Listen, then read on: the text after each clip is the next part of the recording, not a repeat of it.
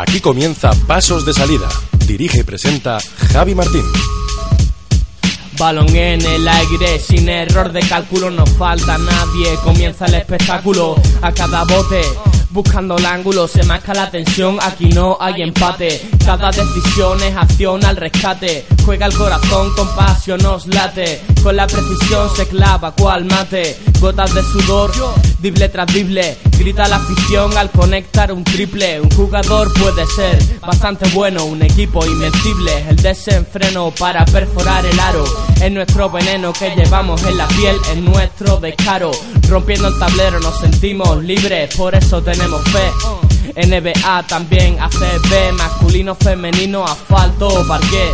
Es lealtad, hay que saber ganar tanto como perder atrapados en la red del baloncesto. Siente el impacto, dejando el aliento en cada salto. Hay que estar atento aunque esté bien arriba, porque el tiempo muerto al encuentro da vida. Esta es tu radio, pasos de salida. Nuestro prestigio es nuestra movida. Desde el principio, la forma de vida. Pasos de salida es nuestra movida. ¿Qué tal? ¿Cómo están? Son las 9 y 4 de la noche, 25 de septiembre. Y soy el mismo que hace 5 minutos y, y parece que como que estoy más contento. No, estoy igual de contento con el balonmano que el baloncesto, pero es que Pasos de Salida vuelve a las ondas. Hemos estado casi dos años, casi dos años sin emitir y hombre, eh, se echaba de menos, la verdad, se echaba de menos el estar con todos vosotros, en estar con Jordi Perramón, con Iñaki Mestoy, con Dani Mérida. Tengo que decir que hay caras nuevas. eh, una cara que ya vino a paso de salida hace tiempo, cuando estábamos todavía en emisión en, en Metro Radio, y que ahora va a ser más habitual porque casi va a ser mi mano derecha eh, con el programa, ¿no? Eh, ya está con nosotros en el programa local de aquí de Málaga, en Deportes 4G, y ahora va a estar también aquí en Pasos de Salida, porque además no se me ocurría mejor compañero de viaje para embarcar de nuevo en la quinta temporada que don Fernando Muñoz. Fernando, ¿qué tal? ¿Cómo estás? Buenas tardes, Javi. Pues encantado de poder compartir contigo esta primera emisión de Pasos de Salida después de dos años. Dos años, dos años hemos tardado en volver, eh, más vale tarde que nunca, como se suele decir. Y, estamos de vuelta, pues hay que hablar de muchas cosas. Por ejemplo, de que tenemos ya el primer campeón de la temporada. Eh, una copa que muchos dicen que es la de la galleta, y esto lo dicen cuando han perdido su equipo, y cuando se gana, pues que es el primer título importante. La Supercopa de, de la Liga, de la Liga CB, que la ha ganado, para sorpresa de muchos y, no de, y otros no tanto, el Herbalife Gran Canaria. Efectivamente, Javier, la verdad es que ha sido una Supercopa Endesa vibrante. Eh, en la que bueno se ha mostrado el mejor nivel de ahora mismo los cuatro equipos mejor en forma de la Liga ACB. Eh, otro de ellos, por supuesto, es el, eh, el Valencia Basket, pero bueno, por desgracia no ha podido estar en esta edición de la Supercopa Endesa.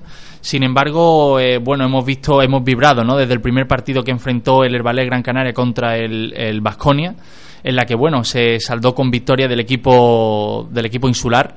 Y bueno, el segundo partido que bueno que enfrentaron al Real Madrid y al Barcelona Lasa, eh, en lo que bueno al final después de ir perdiendo el Barcelona durante todo el partido consiguió adelantarse en el último cuarto y poder saldar eh, esa victoria y su pase a finales. Y bueno, ni más palabras. La verdad es que ayer el, el, Gran Canaria supo, supo jugarle de tú a tú al todopoderoso Barcelona, que ha fichado extraordinariamente bien a jugadores como T. Rice.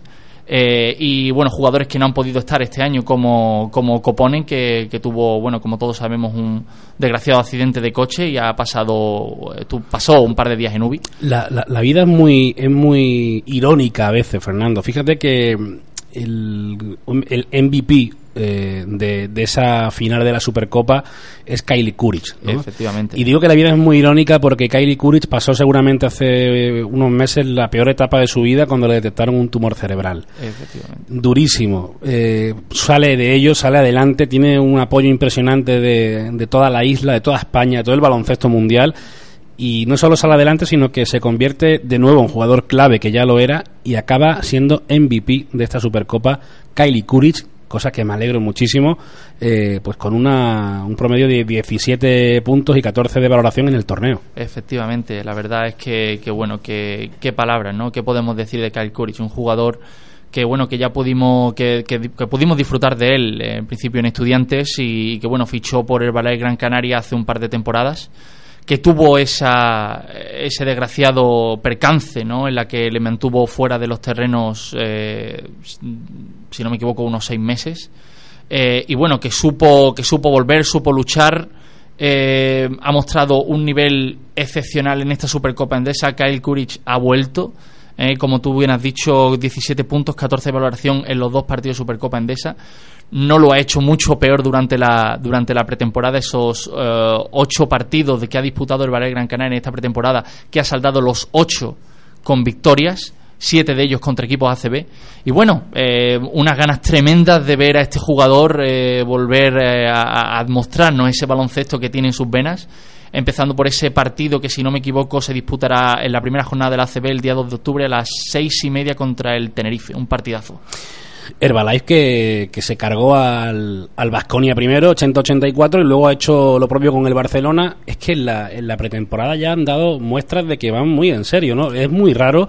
Y vamos a preguntarle ahora a nuestro invitado que tengan este nivelazo en, en el mes de septiembre, ¿no? Nuestro invitado, que además no, jugó, no disputó ante el Vasconia ningunos minutos y poquito, apenas dos minutos con el Barcelona en la final. Eh, ahora le preguntaré si es por tema de decisión del entrenador, porque está todavía no está bien físicamente. Pero desde luego que eso no, no creo que le quite la sonrisa, ni mucho menos, de ser actualmente campeón de la Supercopa con el Herbalife. Pablo Aguilar, ¿qué tal? ¿Cómo estás? Hola, buenas tardes. Que digo yo que ahora empezarán los festejos, ¿no? Porque llegasteis a la isla hace cuánto, tres horas. Bueno, y dos, no sé por ahí hace, hace poquito. Y bueno, ahora empezamos, nada, ya hemos tenido un recibimiento brutal de la afición. Había, creo que más de mil aficionados en el aeropuerto esperando. Joder, mil aficionados. Y luego en el pabellón había también otros poquitos y bueno, la verdad que ha sido un recibimiento increíble. Y ahora la verdad que tenemos poco tiempo para celebrar porque ya mañana empezamos mm. a entrenar de nuevo. Sí es cierto que tenemos que ir al al Cabildo a llevar la copa, a presentarla ante la ciudad, los aficionados que, se acerquen también allí y a partir de ahí a seguir planteando la semana como una semana de partido y la semana importante del año que es cuando empieza la liga hay un nivelazo ¿no? en, en la plantilla del, del Herbalife, Pablo, porque, bueno, aparte de, evidentemente, de Richard Hendry, del nivelazo que hay en el juego interior, a mí me sorprende que, que, no haya jugado más, ¿no? Eh, ¿Es porque no está bien físicamente o ha sido decisión de, de, Luis Casimiro? Sí, me operaron hace. Bueno, no llega a tres meses, pero casi tres meses de la muñeca derecha. Sí y aún estoy con la rehabilitación y bueno, llevo entrenando con el equipo dos días. Antes de la Copa entrené, hice un entrenamiento y medio con ellos y ahora poco a poco pues voy entrando en la dinámica del grupo otra vez y, y bueno, en principio no teníamos en mente el jugar porque, por eso, porque no estaba ni mucho menos en condiciones, sobre todo a nivel de equipo, para jugar porque, como te digo, después de tres meses solo he entrenado un día y medio. Pero bueno, al final hablé con Luis el, la mañana antes del partido y me preguntó de qué tal me encontraba y, y bueno, que si en algún momento necesitaba ponerme a jugar, que si estaba en condiciones. Le dije, por supuesto que sí. Mm. y, bueno, el partido se, se, desarrolló yo creo que bastante a nuestro favor durante gran parte del encuentro y, y no hizo falta esa rotación, pero bueno, al final yo creo que también un poco por el trabajo que se lleva haciendo tanto tiempo con los fisios, preparadores físicos, el, verano tan duro de la muñeca que, he tenido, por, desgracia, pues bueno, me puse ese último minuto y medio un poco para, a lo mejor también para demostrar que, la cosa va bien, que va mejor y que dentro de poco pues volverá a estar al 100% con el equipo y que, y que la evolución de la muñeca es totalmente favorable.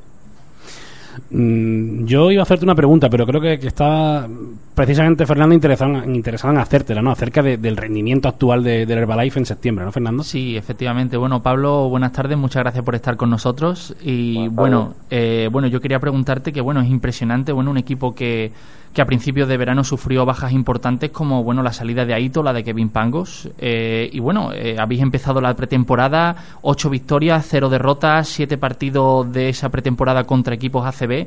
Y bueno, yo quería preguntarte cómo se alcanza un nivel de juego tan cohesionado con tan poco partido de preparación. Bueno, yo creo que los jugadores que hemos fichado son bastante eh, fáciles en el sentido de que deportivamente son jugadores con un talento eh, brutal, un un talento conocido y luego son jugadores eh, muy de equipo y jugadores muy que se acoplan muy rápido al por lo menos lo que han demostrado a, este grupo y también tenemos suerte de que del año pasado pues sigue prácticamente el bloque y, y que luego la llegada de Luis pues ha sido desde el principio una conexión total entrenador-jugadores, jugadores-entrenadores. Yo creo que, que es muy importante para desarrollar un nuevo grupo. Y luego también yo creo que tenemos algo a favor y que muchos equipos no tienen, y es que la mayoría de los componentes del equipo estamos juntos desde el día uno. Entonces yo creo que eso se nota muchísimo a la hora de competir. Oye, la verdad que, impresiona, ¿no, Pablo? Que, esa cohesión. A ver, lo que las dudas que pueda haber, que yo no sé si se ven por parte de mucha gente, pero sí que se ha leído algo en redes sociales, es de que, de que bueno, de si no habrá llegado ya a su techo Herbalife en ocho partidos, cosa que no lo creo para nada, ¿no? Eh, el equipo, pese al nivelazo que está mostrando, Pablo, todavía tiene, tiene mucho por mejorar, ¿no? Sí, por supuesto, esto acaba de empezar. Al final es cierto que el equipo ha demostrado un nivel muy alto en pretemporada y no ha perdido ningún partido, pero pero esto no, ni ha empezado todavía. Yo creo que, que el, el nivel va, va a aumentar y por supuesto también habrá momentos peores o momentos de más bajón y como en todas las temporadas de todos los equipos no siempre se está al 100%, pero yo creo que todavía queda mucho por demostrar, hay jugadores que no han demostrado el nivel y, bueno, yo creo que todavía queda gran capa de rato y queda, y queda por ver todavía el máximo nivel de muchos jugadores. La verdad es que Pablo no hay mejor manera de empezar ¿no? que, ganando la Supercopa Endesa, que por, que por cierto, eh, si no me equivoco, es el primer título eh, oficial ¿no? del Valle Gran Canaria. Eh, y bueno, yo quiero preguntarte que, a qué crees tú que aspira este Gran Canaria este año. Bueno, yo lo dije al principio y, y cuando me preguntaban siempre decía que aún sabiendo que era difícil el mejorar los resultados que tuvimos el año pasado, eh, el bloque que continuaba de la temporada anterior y, los jugadores por lo que nos han demostrado, los campeones nuevos, era un grupo y un grupo de jugadores muy eh, como con muchas ganas de hacer las cosas, un grupo muy ambicioso y un grupo eh, con mucho talento. Yo creo que esa ambición y, y esa ganas de seguir haciendo historia después del año pasado es lo que nos lleva a, cada día ser mejores y a cada día ponernos límites. Está claro que todavía no nos hemos marcado ningún objetivo porque como te digo, esto no ha empezado siquiera, pero como tú dices, no hay mejor manera que de empezar el año que ganando el, primer torneo oficial de, la temporada. La verdad es que, bueno, es que personalmente, eh, bueno, da, da gusto veros jugar en la cancha. Habéis jugado, habéis tuteado, por así decirlo, a equipos como el Vasconia, que, que, que, si recordamos bien fue, estuvo a punto, se quedó a cinco minutos de ser finalista de una Final Four y la verdad es que ayer el partido contra, contra el Barcelona nos hicisteis vibrar del primer al último minuto, pero yo quería preguntarte también qué jugador de la actual plantilla te ha sorprendido más. Bueno, yo creo que cada uno aporta cosas muy, muy, muy diferentes, pero yo creo que está claro que, el fichaje que más nos ha podido llamar la atención a todos o, que más nos ha sorprendido a todos es el fichaje de Bo. Yo creo que un, un jugador con un talento que toda Europa conoce y un jugador que, que viene con muchísimas ganas y, que lo dijo eh, el día que llegó, que él venía aquí a intentar hacer crecer al equipo y a intentar hacer historia con este equipo. Y, y bueno, pues ya, ya lo hemos conseguido y ahora solo falta seguir aumentando esa historia y seguir haciendo que crezca este grupo. Mm, la verdad es que, bueno, fue fue la verdad un fichaje estrella para el Valle Gran Canaria y bueno, se puso al principio se puso mucho en duda porque mucha gente cuestionaba, ¿no? La no la profesionalidad, pero bueno, sí el estado del jugador y sin embargo, bueno, ha sido llegar y, hacer una pretemporada espectacular, ¿no? Sí, él desde que llegó ya estaba, bueno, por lo menos aparentemente el primer día que lo vimos en el pabellón todo pues lo dijimos que, venía hecho un toro, que, que estaba súper fuerte, que, que era que para ser un base para ser un jugador tan pequeño, entre comillas, que, tenía un físico increíble. Y esa misma mañana se lo llevaron a hacer la prueba de esfuerzo y cuando, cuando terminó dijeron, bueno, ha tenido que parar de correr porque porque podía haber seguido corriendo media hora más y podía haber hecho una prueba de esfuerzo brutal.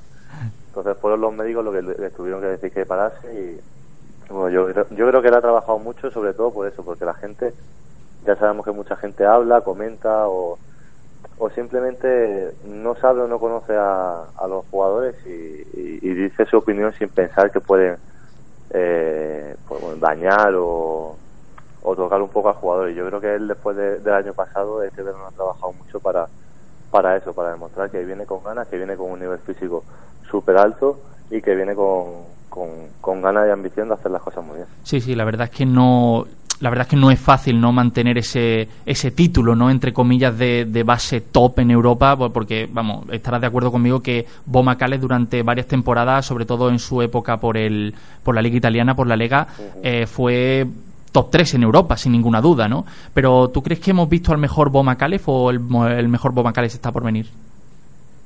Aquí, desde luego, que está por venir. Yo, bueno, todos los que amamos y vemos este deporte, yo creo que, que sabemos, como dices, como tú dices, que, que ha sido uno de los mejores bases de Europa durante varios años y el hecho de que está aquí eh, no significa que ya no lo sea.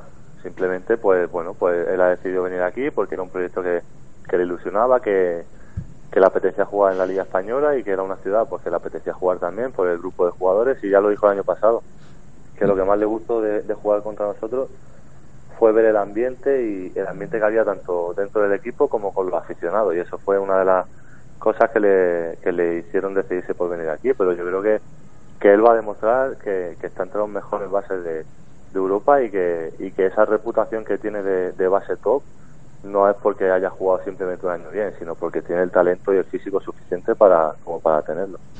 Porque yo quería también preguntarte, bueno, para que le explicaras un poco a todos los radioyentes, ¿no?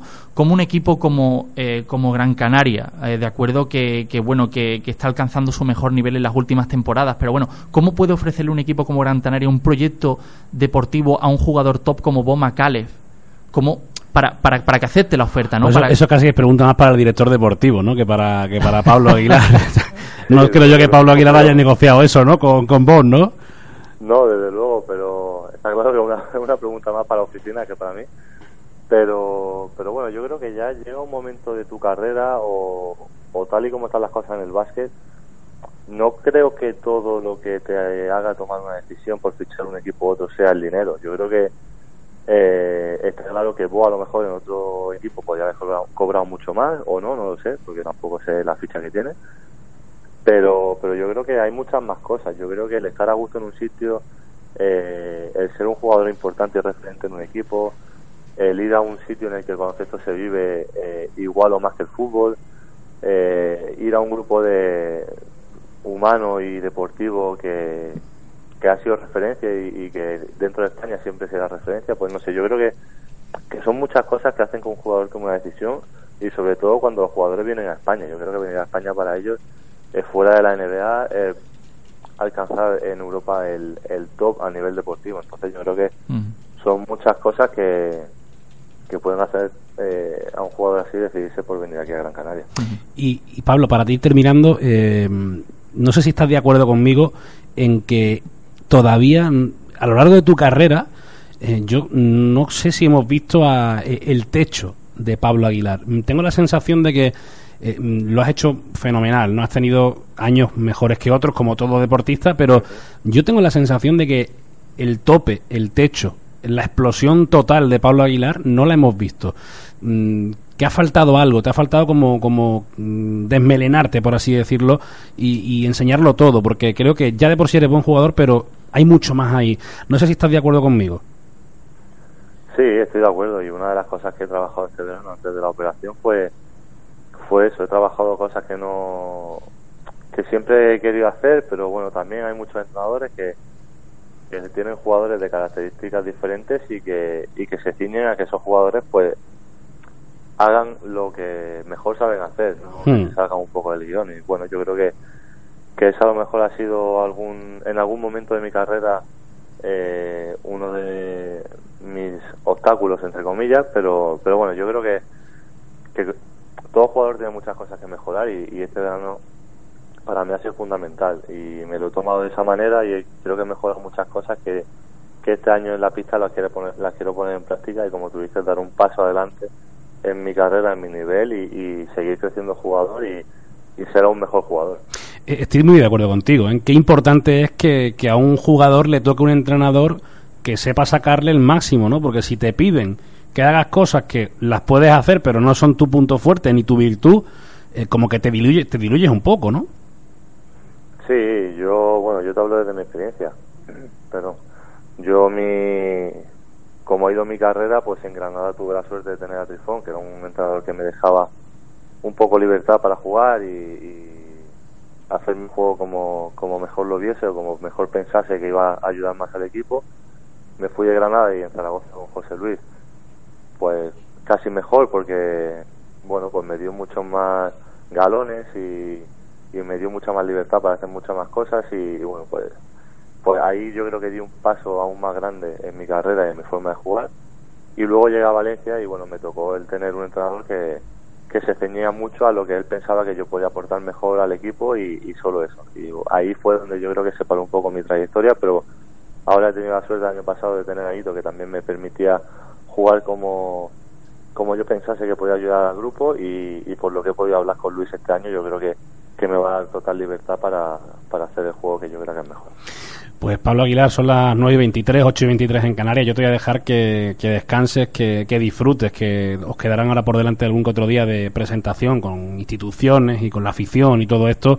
Que lo disfruten mucho, que, que la temporada ha empezado inmejorable para vosotros y, y, que, ¿por qué no? Yo seguro que si te pregunto que si firmas, un, no, yo, no ya otro título, pero estar en otra final, lo firmas ya, ¿no? Por supuesto, por supuesto que sí las finales se juegan para ganarlas, ¿no? Y para tener títulos. Y si estás en las finales, tienes la opción de tener títulos. Hmm. Así, por supuesto. Pues, Pablo, muchísimas gracias por, por estar en este estreno, además de la quinta temporada de Pasos de Salida. Ha sido un honor contar con, con un campeón de la Supercopa de, de España, del Herbalife Gran Canaria, y que te vaya muy bien, amigo. Muchísimas gracias a vosotros. Que vaya todo bien. Un abrazo. Un abrazo, Pablo. Un abrazo. Ahí tenemos a, a Pablo Aguilar, y yo creo, creo, no sé, ¿qué piensa Fernando? De que es momento que vayamos con una tertulia así un poquito más a las varias bandas, ¿no? De lo que ha sido esta Supercopa de España.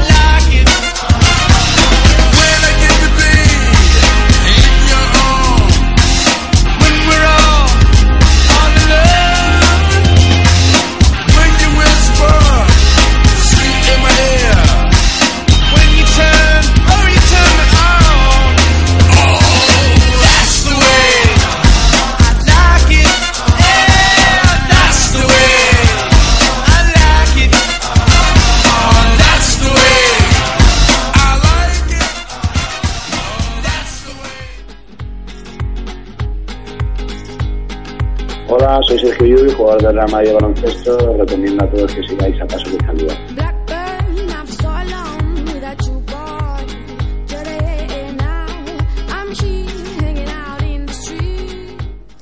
Aquí seguimos, aquí seguimos en, en el programa. Tenemos eh, muchas cositas por, por delante.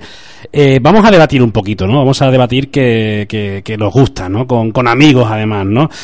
Eh, Fernando, no sé si. Bueno, hay que decir, por cierto, que, si no hay quien se me enfada. Eh, Iñaki me estoy va a estar con nosotros, lo que pasa que hoy no ha podido estar.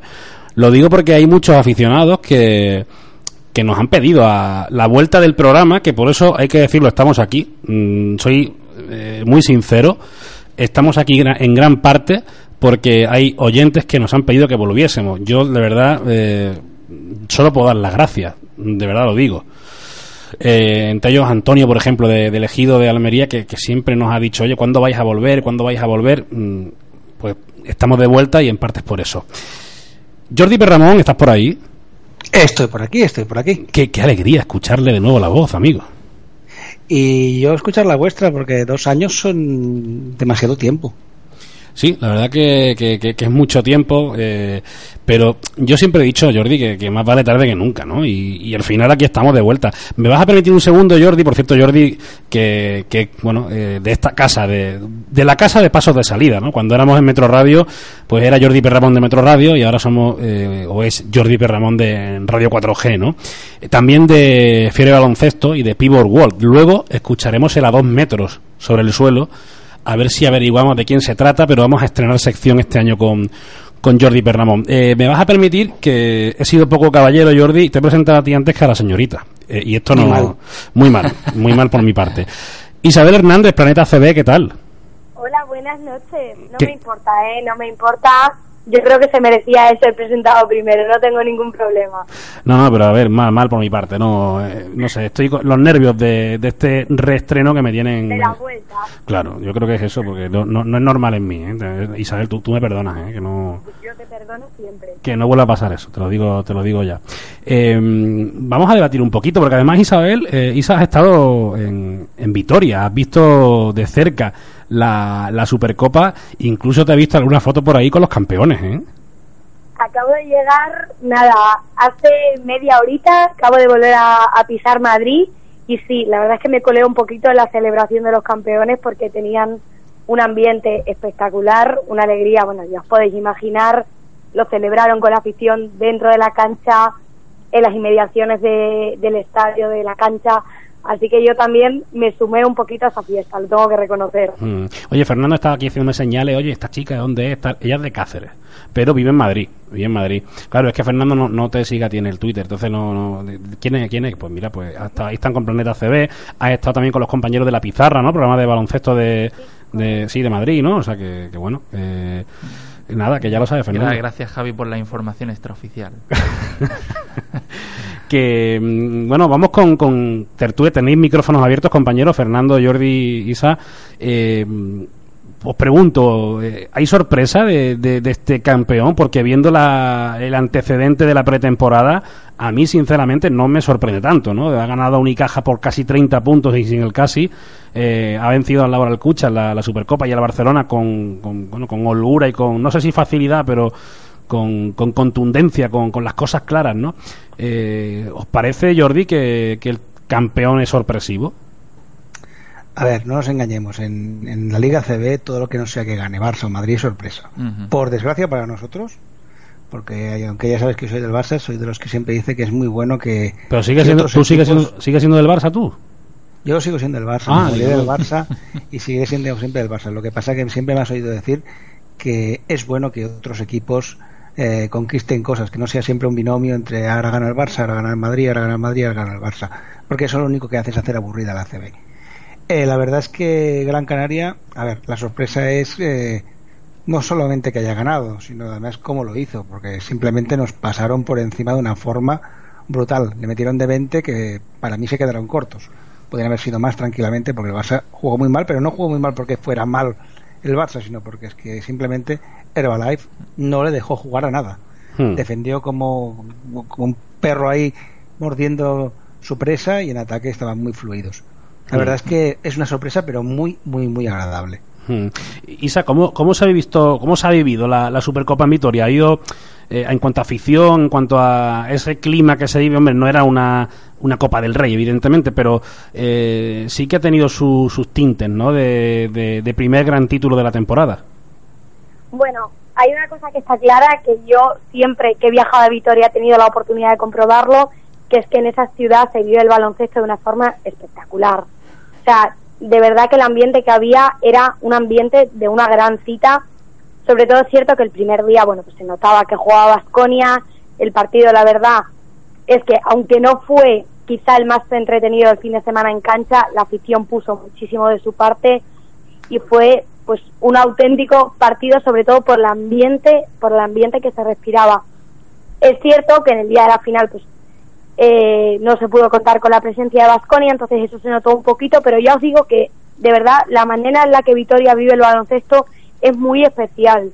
Entonces incluso en la final, sin tener la, la participación de su equipo, se notó muchísimo que hubo gente, que la gente se implicó en el partido, además se escuchó el pío pío en bastantes momentos, o sea que yo creo que de ambiente sí que podemos hablar de gran cita, desde luego, y creo que esta Supercopa en ese sentido va hacia arriba, porque cada vez se nota más que a la gente le empieza a interesar, cada vez se va convirtiendo en un título que los equipos van teniendo más en cuenta, entonces yo creo que esto es para arriba un no parar y sobre todo esa victoria pues para mí es muy especial. Yo quería preguntarte, Isa, por cierto, buenas tardes. Eh, mira, quería preguntarte porque, Ya- bueno... ya, Fernando, buenas noches. Buena- o Buenas buenas noches. noches, o buenas noches. Eh, bueno, básicamente, bueno, para los que no estuvimos allí en la Supercopa Endesa, eh, yo personalmente, eh, bueno, quizás es que por la tele no se aprecian lo- los detalles, ¿no? Pero, pero yo sí es cierto que vi a la afición de Basconia, sobre todo en, la, en esa semifinal contra Herbalife, la vi un poco dormida. La vi un poco dormida, vi que no, que no, que no animó lo, lo que, lo que la afición de Basconia está acostumbrada a, a darnos y animar, ¿no? Hombre, es cierto que el partido fue un poco peculiar. La verdad es que el partido empezó un poco frío en la cancha, entonces a la afición sí que le costó un poco entrar. Pero luego yo creo que sí que se fue viendo en determinadas jugadas del partido, sobre todo cuando la cosa se ponía un poco tensa, que la afición respondía. Pero claro, también hay que contar un poco con esto, con que el partido fue un poco peculiar, con que también los jugadores parecía que empezaban un poco fríos y a la afición le costó un poco meterse, no sabían muy bien por dónde coger el partido, pero hubo momentos desde luego que, que el ambiente estuvo de, de gran cita, pero el partido quizá no fue el mejor para la afición, yo Mm. creo que fue un poco complicado. Una cosa que, que no cambia, Jordi, cosas que siguen igual y que parece que, que no hayan pasado dos años sin pasos de salida, es que el Madrid juega a tirar de tres y poco más, ¿no? Eso es lo que me decías tú en Petit Comité. No sé, ahora preguntaré a Fernando y a Isa si están de acuerdo, pero bajo tu punto de vista, el Madrid no, bueno, evidentemente no ha cambiado porque sigue teniendo el mismo entrenador, a Pablo Lasso. A ver, siguen jugando lo mismo que han jugado siempre, que les ha dado muy buen resultado, o sea, eso no es discutible. Lo que pasa que, bueno, fichas a Randolph y solo se puede tirar cuatro balones, pues ¿para qué fichas a Randolph? Para un jugador que es un anotador puro, que debería poderte meter tranquilamente 20 puntos, porque es un tío con, con calidad de sobras y, y no le llega el balón. Para mí el Madrid este año tiene un, un problema, ¿no? Es un- y no es un problema del sistema de juego, porque jugar, ya digo, juegan como siempre pero han perdido un jugador que era el que hacía que, que los interiores funcionaran. Los interiores de Madrid ya sabemos que funcionan de una forma un pelín distinta a otros equipos. Eso de jugar de espaldas no es lo que no es lo que llevan más. A Sergio Rodríguez, Pero- dicen, ¿no?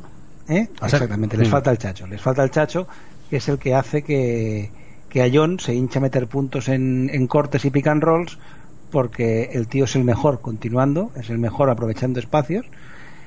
Y claro, si llega el techo y te la mete ahí, pues es canasta segura. Ahora el problema está que con Jul o con Rudy normalmente ese pase no se da. Es más una, un tiro así más o menos forzado de, de Julio Rudy. Ojo, Jul, si no recuerdo mal, metió 27 puntos, que no es moco de pavo. Hmm. Pero es mucho más fácil de parar un equipo que hay un jugador que mete 27 que no un equipo donde hay cuatro tíos que te meten 10 o 12. Sí. Entonces eso lo complica. Mm. Eh, el Real Madrid, que hombre, que, que se enfrentó en la semifinal al Barça Lasa. eh, no me he tenido yo de acostumbrar a esto del Barça Lasa, me, me recuerda a Lassi, al perro. Eh, no, no le ganó al, al Barça Lasa, como digo, de 6 acabó mm, sucumbiendo el, el Real Madrid. Fíjate que yo pensé que el Madrid era favorito en, ese- en esa semifinal. Eh, Fernando, opinión, ¿eh? Totalmente de acuerdo. Y bueno, como, como tú ya sabes, no soy ni, con perdón Jordi, no soy ni bueno ni seguidor del Barcelona, pero tampoco soy seguidor del Madrid. Sin embargo, yo este verano eh, he visto que eh, sobre todo el Madrid ha fichado eh, lo que lo que más le hacía falta que era que era un ala o sea es decir el, el Madrid no ha podido reforzarse mejor o sea de- sí es cierto que la que la salida del Chacho Rodríguez ha sido eh, muy dolorosa eh, se ha reforzado excepcionalmente bien como, con el que creo que es el, el mejor a la pívot de toda Europa, como es Anthony Randolph. Eh, después ya, bueno, como tú bien has dicho, Jordi, a John, para mí es el de, un top 3 en, no, no en España, sino en Europa. Sin embargo, es cierto, vimos a un Madrid que, bueno, que tiró nada más y nada menos que 35 triples en ese partido, que ya notó 13, bueno, que ya, que ya es un número considerable de triples. Pero sí es verdad que bueno que yo partía eh, partía como favorito el Madrid bajo mi punto de vista. Sobre todo bueno un Barça que bueno que no que no terminaba de arrancar que si habíamos si habíamos, habíamos, visto destellos de calidad de T-Rice eh, en partidos anteriores. Pero bueno eh, un Barcelona que, que sí había tenido problemas con ni nada más ni nada menos como equipos como como el Real Betis no en el primer partido de pretemporada eh, y sí es cierto que bueno que, que, fue un Barça que, que, a la remanguillé fue todo el partido detrás, todo el partido detrás y al final y al final supo supo remontar, ¿no? Con ese con ese con ese que bueno que estuvo que estuvo espectacular, ¿no? Eh, sí es cierto que bueno que, yo creo que el Madrid bueno no ha, no ha alcanzado ni el ni el 50 el 60% del, del, del inmenso potencial que tiene empezando por el por el entrenador Pablo Lasso y terminando por, eh, por el último no lo pasa potencial yo creo que, que no va a llegar a desarrollar por completo nunca porque el juego que tiene el Real Madrid implica eso que no juega el poste no eh, Isa se ve distinto desde el desde el Fernando Hues en directo eh, ¿cómo viste tú ese Real Madrid Barça yo lo que creo, hablando sobre todo del juego interior del Madrid, es que necesitan acoplar a una pieza que creo que va a ser muy determinante, que es la de Otelo Hunter, ¿no? Es un perfil de pivot totalmente diferente de lo que estamos acostumbrados a ver en el Madrid, nada que ver, evidentemente, con Gustavo Ayón, no es un generador de juego como parece que han sido los pibos del Madrid en este último tiempo. Entonces creo que, que se van a tener que adaptar un poco a esa forma de jugar con un 5 puro, pero creo que puede cambiar muchas cosas en este Real Madrid si aprenden a jugar con él, ¿no? Si aprenden a jugar un poquito también para ir al poste bajo. Es cierto que en ese partido hubo muchísimos triples, cierto que el Madrid la verdad es que se mantuvo bastante fiel a su estilo y está claro que la pieza que lo cambió todo fue Tyrese Rice, que estuvo sencillamente espectacular. Hmm. Además que era imparable 34 puntos, ¿no? Eh, fueron de los puntos hmm. que fue imparable general. Hmm. Fue una auténtica pasada. Entonces yo creo que esa fue la pieza que lo cambió todo, porque verdaderamente en el partido en ningún momento tuvimos las sensaciones de que las cosas estuvieran nada claras. Se ponían arriba, se ponían abajo, pero en ese momento en el que hubo que dar el golpe de la mesa definitivo, Rice, en vez de echarse para atrás, se envalentonó y esa fue para mí sin duda la clave del partido. Hmm.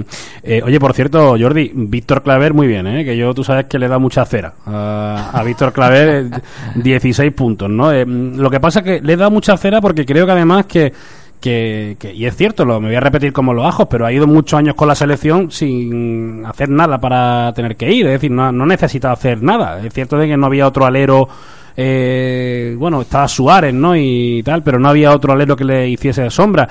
Pero Víctor Claver, eh, dentro de que yo pueda pensar de que, de que no ha hecho los méritos suficientes o que no es un jugador X, eh, a ver, haciendo lo que sabe hacer y ejerciendo como pegamento, por así decirlo, eh, sí que es muy válido. 16 puntos metió, por ejemplo, en la semifinal con, con el Madrid y estuvo bien, ¿no? Fue, yo creo que después de, de Rice y junto con, con Ante Tommy fue el mejor del partido, ¿no?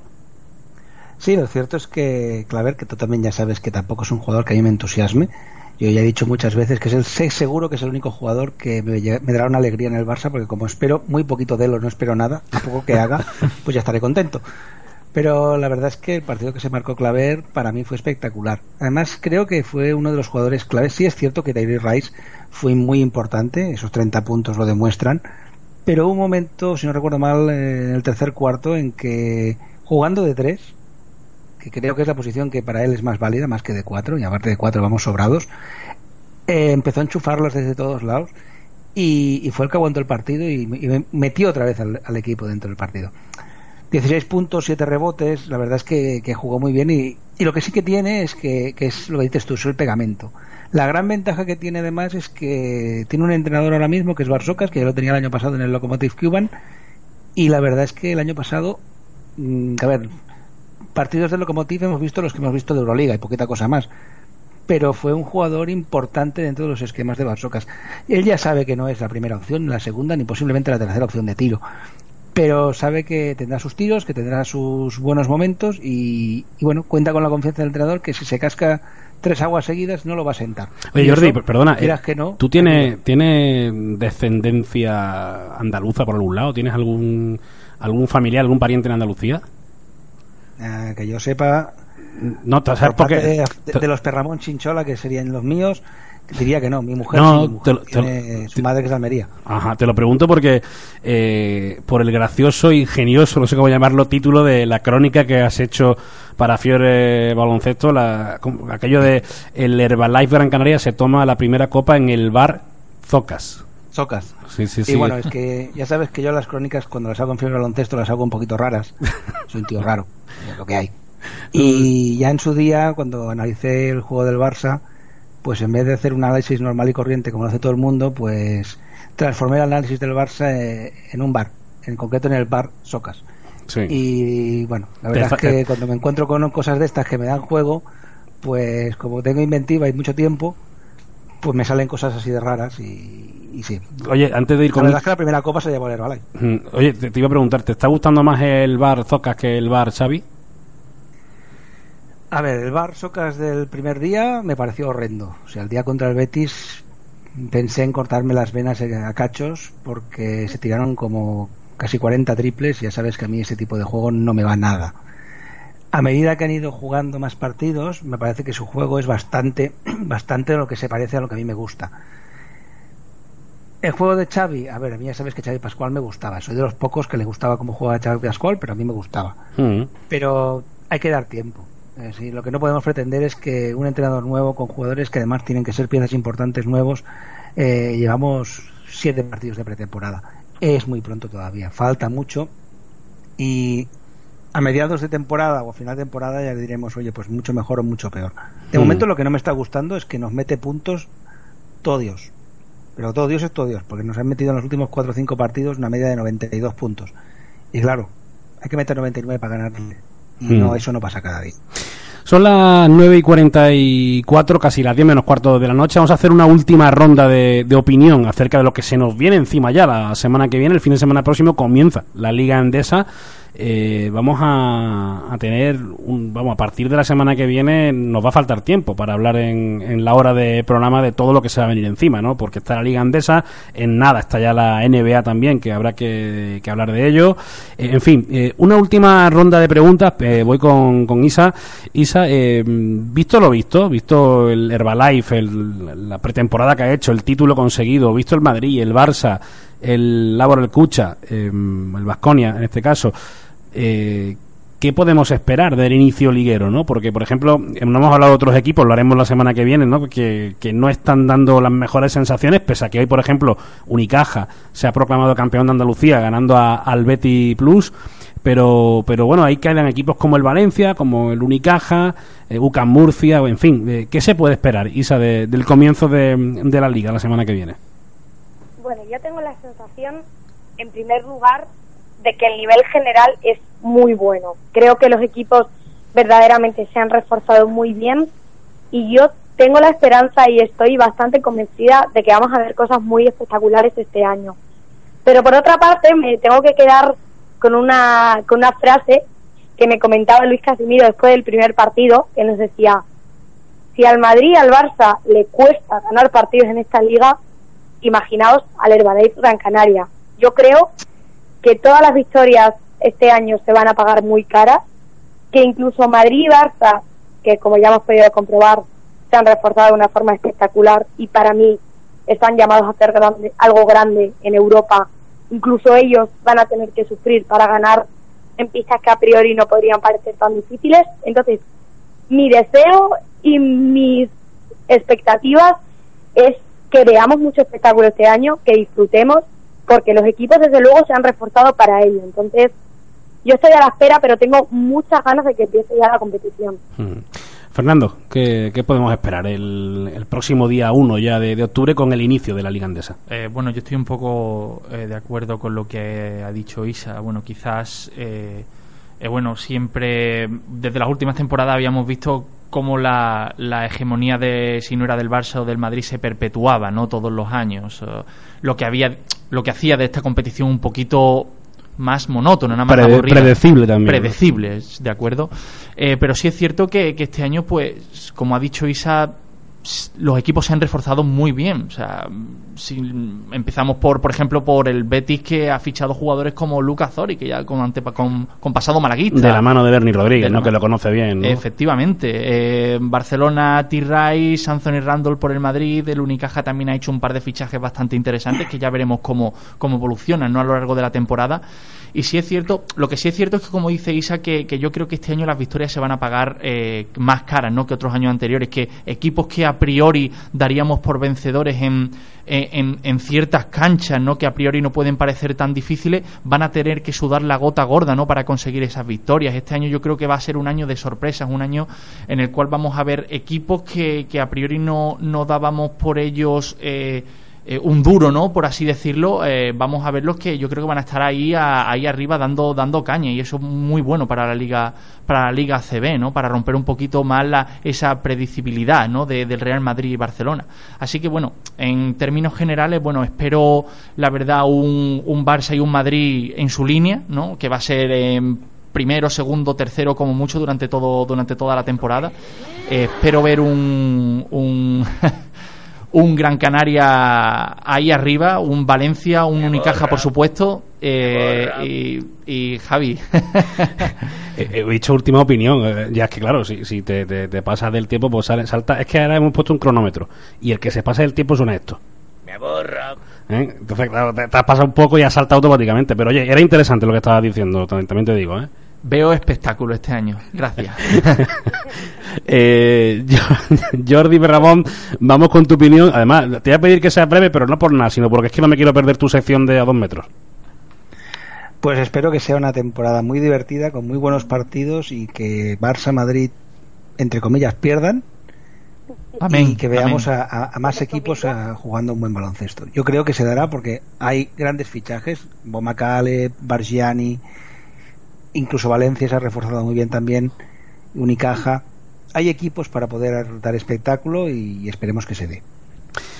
Pues hasta aquí hemos llegado, ¿no? Eh, en cuanto a la tertulia, eh, yo creo que Isa ha pasado el bautismo de fuego con paso de salida y con estos cafres que somos nosotros lo ha pasado fenomenal. ¿eh? Isa, ¿cómo te has sentido? Nos hemos portado bien, ¿no? Yo he sentido que os habéis portado muy bien, sí. Es que es muy cómoda. Vale, vale, no, digo, a ver, que, no cualquiera es capaz de, estar aquí 20 minutos con nosotros y, y hombre, que, te llamaremos más veces si tú, si tú quieres, ¿eh? Yo encantada, siempre pues, que queráis. Pues eh, Isabel Hernández de Planeta CB, muchísimas gracias y un abrazo grande, ¿eh? Gracias a vosotros, un abrazo. Señor Jordi Berramón, me parece que va tocando ya, son menos 10, eh, que, hablemos un poquito de ese a dos metros sobre el suelo, eh, un a dos metros sobre el suelo que, que no sé con qué vamos a, a empezar pero tengo ya ganas, tengo ganas de, saber de, quién se trata, de, quién puede ser, porque hay que decir que, por ejemplo, Fernando no tiene ni idea. A mí me, dijiste, te voy a dar una pista, tal, pero Fernando no tiene ni puñetera idea de, quién es ese a dos metros sobre el suelo, así que bueno, vamos con, con él sin, sin más dilación. Vamos a poner, aunque no es la música que utilizamos, pero un poquito de ambiente para ese a dos metros sobre el suelo, ¿no? Venga, vamos para ello. Venga, vamos a ponerle un poquito de de ambiente al, a dos metros y, y vamos con él.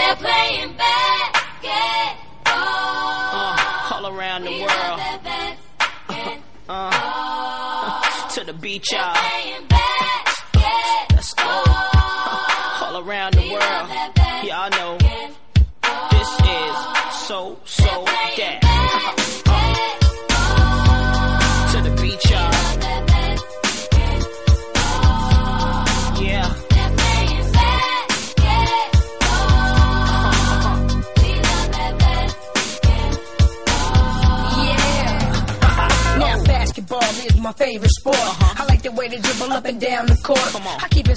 Venga, vamos con el a dos metros eh, que, que, ya digo. Vamos a, a, ver a ver si me afloja, afloja, aflojame la, la, música, si no, no me voy a, enterar de.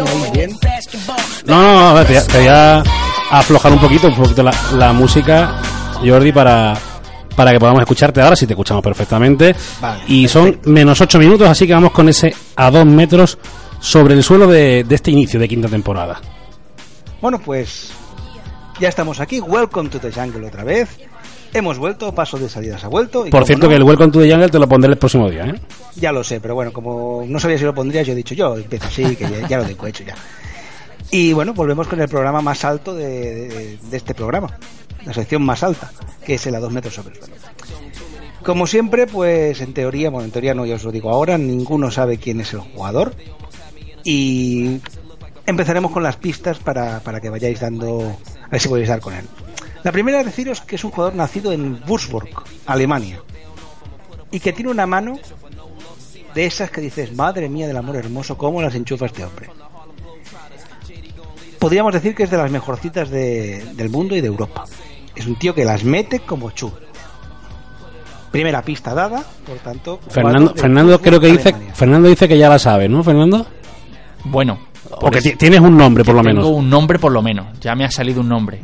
Ya te ha salido un nombre. Ya me ha salido un nombre. Jordi. Vamos a aguantarlo un poco. No, no, no, yo aguanto, aguanto. Perdona, Jordi. No, tranquilo, tranquilo. Esto eh, hay que darle aire. No os preocupéis. Lo cierto es que nuestro alemán es un pelín atípico. Tiene altura, tiene físico potente, tiene unos brazos muy largos y lo único que le falta quizás es un pelín de peso para pegarse ahí dentro. ¿De acuerdo? Es un jugador además con cierta alergia a la pintura, a la que no suele acercarse en exceso. Pero si lo hace suele acabar tirándose un gancho o probando un fadeaway. Algo que hace de una forma perfecta. La verdad es que nuestro jugador nacido en Alemania tiene un tirito demoledor, pero demoledor, demoledor, demoledor. Consiguiendo alguna temporada llegar a promediar un escandalosamente salvaje 54,8 de acierto desde la línea de 3, lo cual es una auténtica burrada. ¿De acuerdo? Es de los que cuando pilla la racha se acabó lo que se daba. También os aviso, no es el que estáis pensando. Ese que estás pensando. A ver, a ver, Fernando, el que estás pensando tú es. Eh, yo estaba pensando en Dirk Nowitzki. Pues no es. Anda, pues. Pues entonces me has dejado, Jordi, me has dejado con las patas temblando, macho. Tú, tú te piensas que iba a ser tan fácil, ¿cómo va a ser tan fácil? A ver, una de las normas básicas de la 2 metros sobre el suelo es engañaros lo máximo posible. Y no os lo iba a poner tan fácil. Pero ya te digo, no es Dirk no es ese alemán. Por cierto, nos dice Iñaki me estoy desde, desde el WhatsApp que no ha podido estar con nosotros, que si las mete como churro igual será Rocco y Freddy. Lo que pasa que... Sí, pero ese, lo Ese no está nacido en Alemania, me da a mí. Y no es alemán. No es alemán. Pero vayamos a ver un poquito más cómo juega nuestro, nuestro personaje, nuestro alemán. En defensa, digamos que su esfuerzo defensivo es como Javi pagando colaboradores, escaso. Paga lo mismo que tú. Sea, tú usas la, envergadura de la labia y él aprovecha su envergadura, porque tiene mucha envergadura, es un 2.21 de envergadura, para poner muchos gorros. Pero en bajarse el culo y, y esforzarse en defensa no es lo suyo. ¿De acuerdo?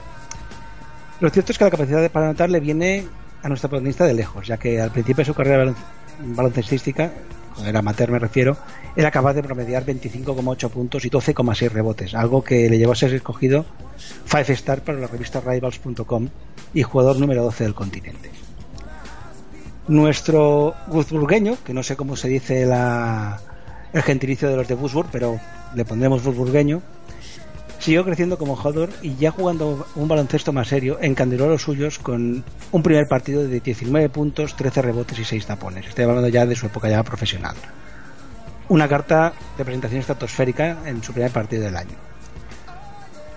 Ese primer momento ya más profesional consiguió un- unos topes de capturar 19 rebotes en un partido o, o meter 29 trompos en otro partido. No está mal para un rookie. Hmm.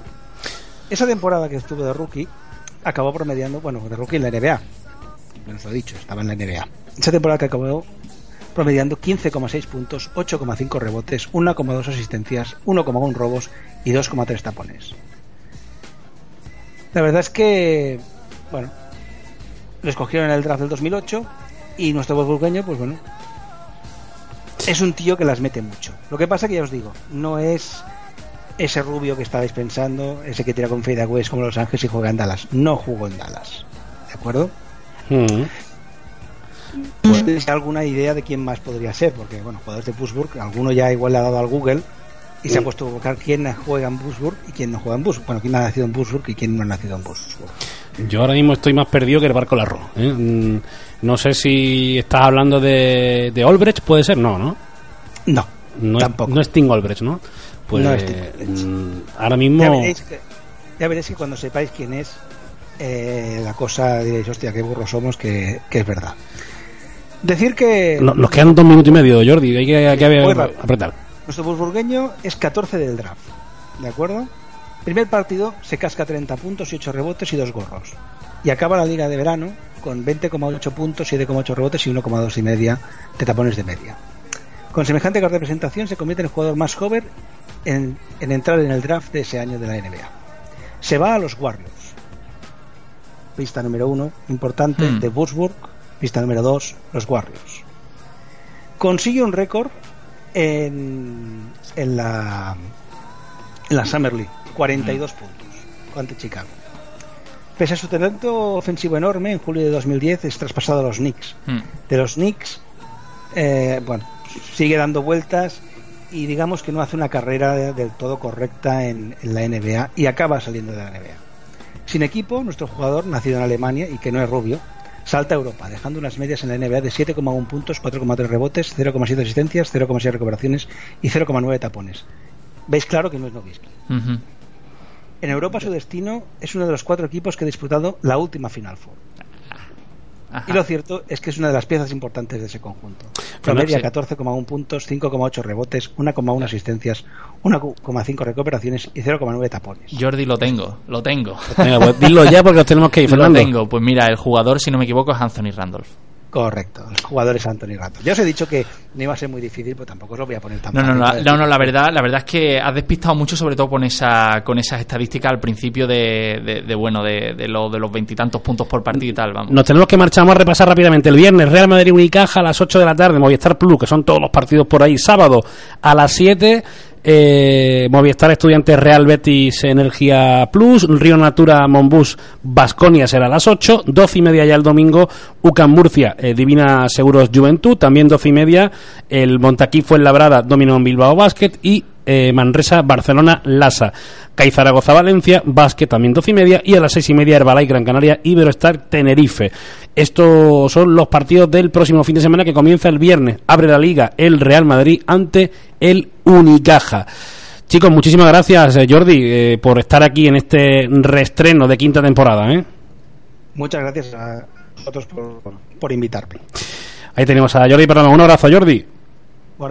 Un abrazo. Jordi Perramón, Fernando, compañero, eh, nos tenemos que ir marchando. Eh, bueno, pues eh, yo creo que hemos aprobado, ¿no? Sí, El- desde luego. Y mu- ante todo, muchísimas gracias por contar conmigo en este reestreno de Pasos de Salida. La verdad que ha sido un placer estar aquí esta noche. Son las 10, nos vamos, nos vamos ya en 7 días más, mejor no lo sé, aquí en Pasos de Salida. Un abrazo.